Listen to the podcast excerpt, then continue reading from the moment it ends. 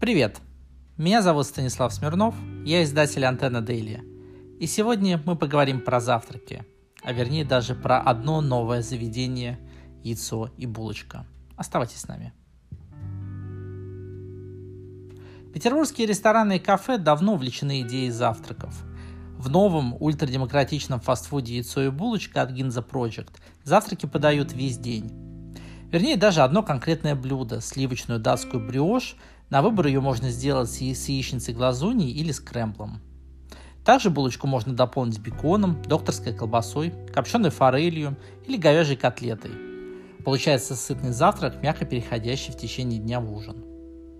Сама концепция не нова, и похожие кафе есть и в США, и в Великобритании, да, и в Санкт-Петербурге на Василиостровском рынке осенью заработал филиал похожего заведения от московской сети Excellent.